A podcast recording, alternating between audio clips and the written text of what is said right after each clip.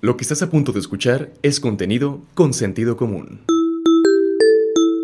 Toñito tiene 5 años, es inquieto y soñador. Desde hace 7 meses le fue diagnosticado cáncer.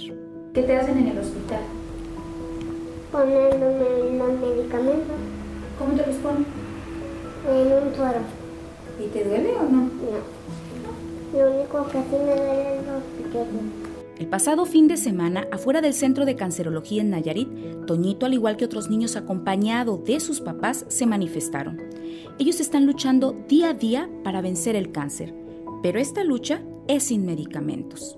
Pues fuimos a ver si nos podían ayudar con los medicamentos porque están haciendo mucha falta para nuestros niños. Él tiene leucemia, leucemia linfoblástica. Tenemos 6, 7 meses batallando, bueno, con la enfermedad. Fue nuestro año nuevo. ¿Y en el sector salud a qué se han enfrentado?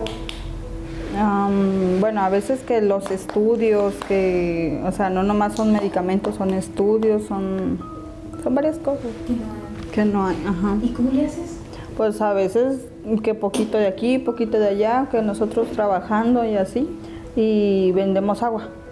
Nosotros agua. repartimos agua. Mira, lamentablemente no nada más está pasando en nuestro estado de Nayarit, eso es a nivel nacional. ¿sí? Eh, aquí en nuestro estado de Nayarit, eh, apenas desde enero a la fecha se ha hecho visible, ¿sí? se ha notado mucho más lo que es la falta de medicamentos.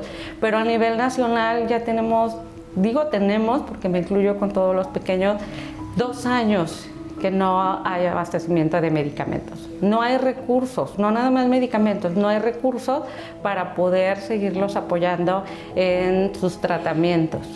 Norma Garibay es psicóloga y presidenta de la Asociación Pulseras Rojas, quien a través de la gestión social ayuda a niños y niñas con cáncer. Norma sabe lo que es vivir esta situación. Bueno, la asociación surge a raíz de algo personal. Tuve una hija con cáncer, ¿sí? Y entonces viví muy de cerca todo, todo este proceso, todo el proceso de lo que son este, la enfermedad sobre el cáncer. Mi hija falleció hace siete años, pero en honor a ella estamos haciendo esta labor. Hace algunos días se hizo viral una declaración del subsecretario de Salud a nivel federal, Hugo López Gatel, donde él asegura que este tipo de manifestaciones son grupos de personas fomentados y fabricados, y aseguró que los medicamentos no han escaseado.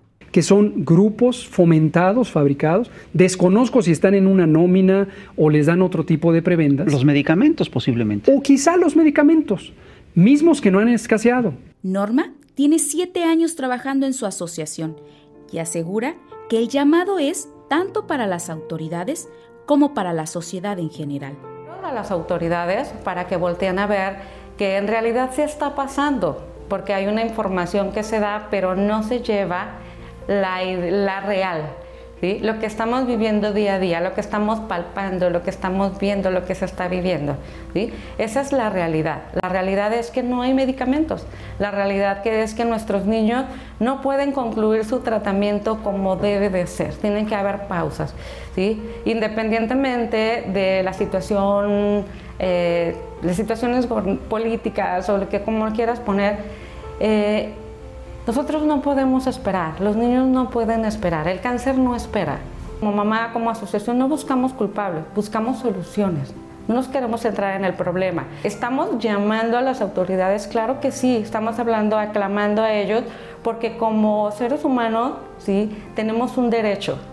Tenemos un derecho y es el derecho a la salud. Por eso estamos aclamando a ellos, pero a la misma vez estamos pidiendo también a la sociedad, porque todos nos podemos unir, ¿sí? Porque no hay dinero que alcance.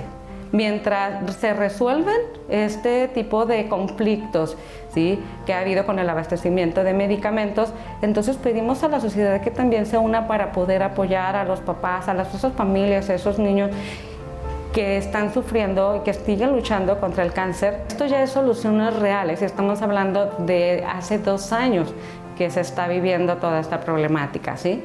Y hay niños que no pudieron esperar y sin embargo ya no están con nosotros. Y esa es la realidad.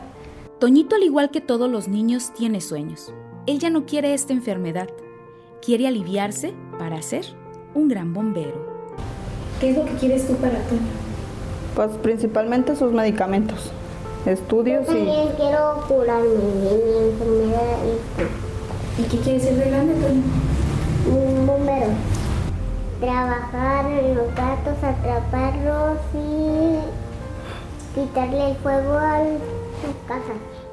Este es un producto de Sentido Común Medios. Soy Daniela Gurrola, en edición y producción Álvaro Álvarez y Froilán de Dios. Dirección general Rafael Vargas Pasalle. Si quieres conocer más historias como esta, visítanos en www.consentidocomún.mx.